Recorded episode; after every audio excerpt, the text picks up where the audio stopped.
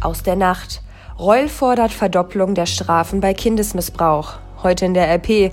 Das ändert sich ab Mitte Dezember im NRW-Nahverkehr. Und das kommt auf uns zu. Heute ist Tag des Ehrenamts. Es ist Donnerstag, der 5. Dezember 2019. Der Rheinische Post Aufwacher. Der Nachrichtenpodcast am Morgen. Mit Laura Harlos. Ich freue mich, dass wir zusammen in den Donnerstag starten. Auch heute möchte ich euch noch einmal ganz kurz darauf hinweisen, falls ihr gestern in der ersten Minute vielleicht noch nicht so ganz wach wart. Morgen können wir euch zum letzten Mal den Aufwacher als Sprachnachricht über WhatsApp schicken. Ab dem 7. Dezember ist damit leider Schluss. Das bedeutet aber nicht das Aus für den Aufwacher als Sprachnachricht, denn ihr könnt ihn nun über die Apps Telegram und den Facebook Messenger bekommen. Anmelden dafür könnt ihr euch ganz einfach über rp-online.de slash WhatsApp. Kommen wir nun zu den Nachrichten vom Abend und aus der Nacht.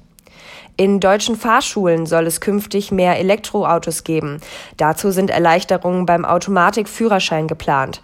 Wie das Verkehrsministerium um Minister Andreas Scheuer mitteilte, hat die EU-Kommission geplanten Änderungen zugestimmt.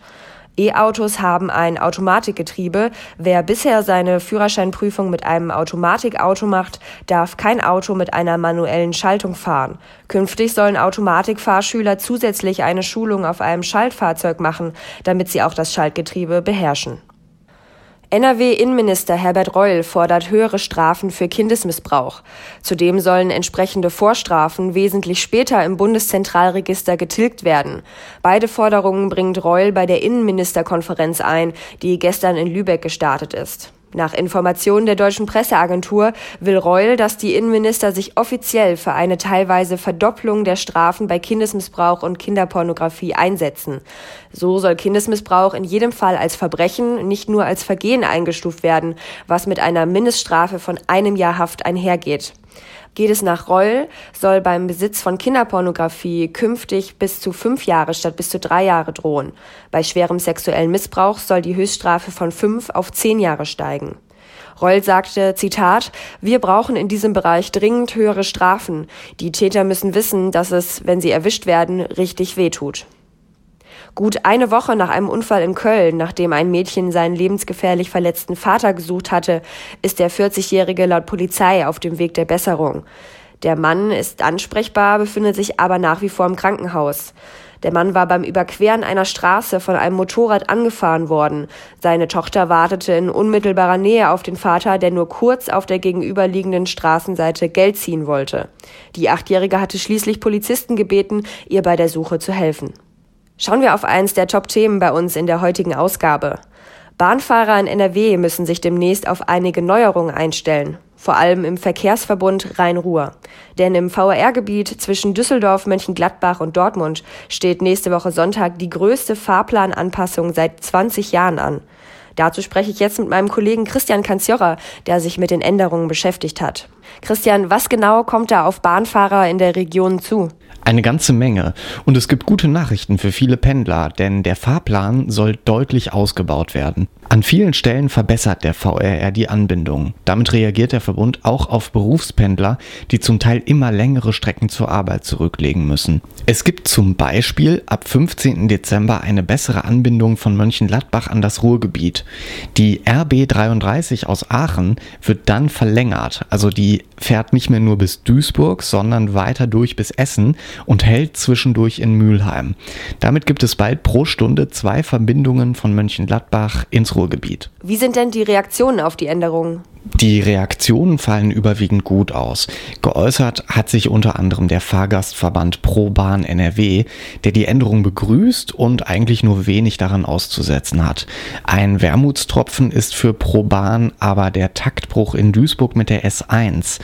In Fahrtrichtung Süden rollen die Bahnen alle 20 Minuten, zwischen Duisburg und Essen aber bald nur noch alle 30 Minuten. Ein bisschen Geduld brauchen Bahnfahrer 2020 leider auch wegen einiger Baustellen, zum Beispiel zwischen Düsseldorf und Neuss. Das liegt am Bahnhof Düsseldorf-Bilk, weil der ähm, so umgebaut wird, dass da demnächst auch Regionalbahnen halten können. Und bis das fertig ist, wird wohl noch eine ganze Weile vergehen. Oft ist es ja so, dass die Bahnen gerade zu den Stoßzeiten ziemlich voll sind und viele gar keinen Sitzplatz mehr bekommen. Wie reagiert der VAR darauf?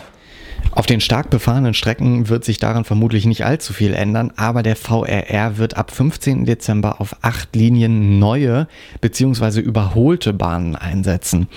Einige sollen mehr Komfort bieten, mehr Platz haben und manche S-Bahnen sollen sogar mit Toiletten ausgestattet werden. Zeit vertreiben können sich Fahrgäste übrigens auch im Internet, denn ab Mitte des Monats soll es auf 15 Linien immerhin WLAN geben. Werden die Fahrscheine denn durch die Fahrplananpassung beim VRR jetzt teurer? Nein, aber es gibt eine Ausnahme. Ab 1. Januar müssen Abokunden nämlich im Schnitt 1,8 Prozent mehr bezahlen. Wer gelegentlich mit der Bahn fährt, bleibt von den Preiserhöhungen aber verschont. Gewöhnen müssen sich die Kunden jetzt nur noch an die VRR-grünen Automaten. Die müssen sie nämlich jetzt nutzen, wenn sie ein Ticket für den Nahverkehr ziehen wollen. Das war ein Bericht von Christian Kanziora. Vielen Dank. Also beim VRR stehen zum 15. Dezember einige Veränderungen an. Die Bahnen werden moderner, die Verbindungen zu großen Teilen besser.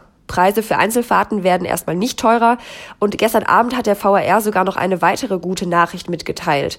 Er will mit deutlich gesenkten Fahrpreisen und einer vereinfachten Tarifstruktur mehr Autofahrer zum Umsteigen in Busse und Bahnen bewegen. Und das mit einer Reduzierung von bis zu 75 Prozent im Vergleich zum bisherigen Tarifniveau.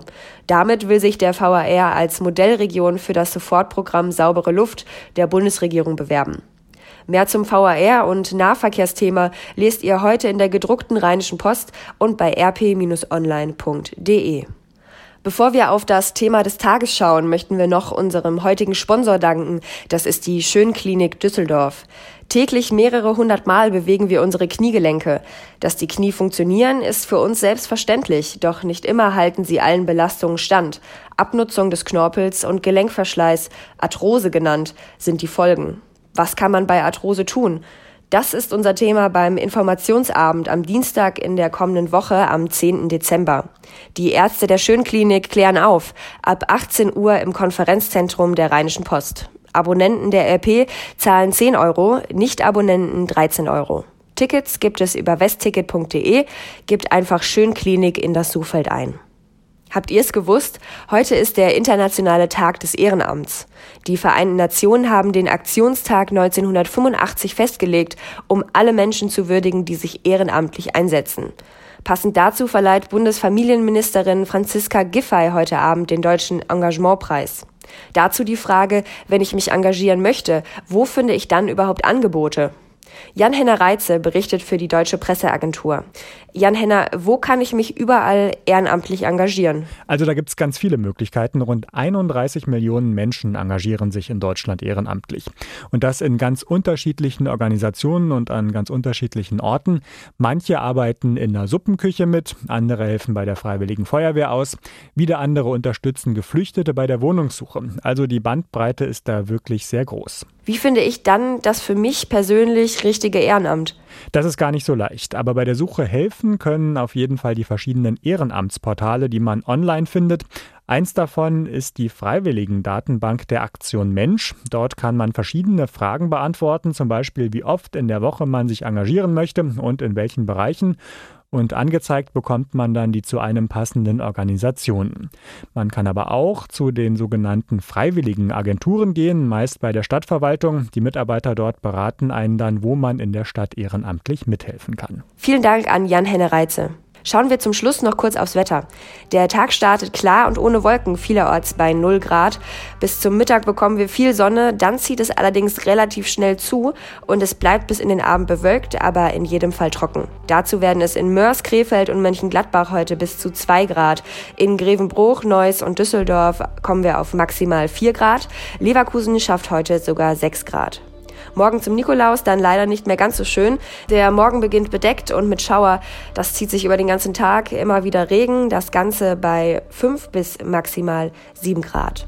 Ich wünsche euch einen schönen Donnerstag. Macht es gut und wir hören uns in der kommenden Woche wieder. Morgen ist für euch mein Kollege Daniel Fiene da. Mehr bei uns im Netz www.rp-online.de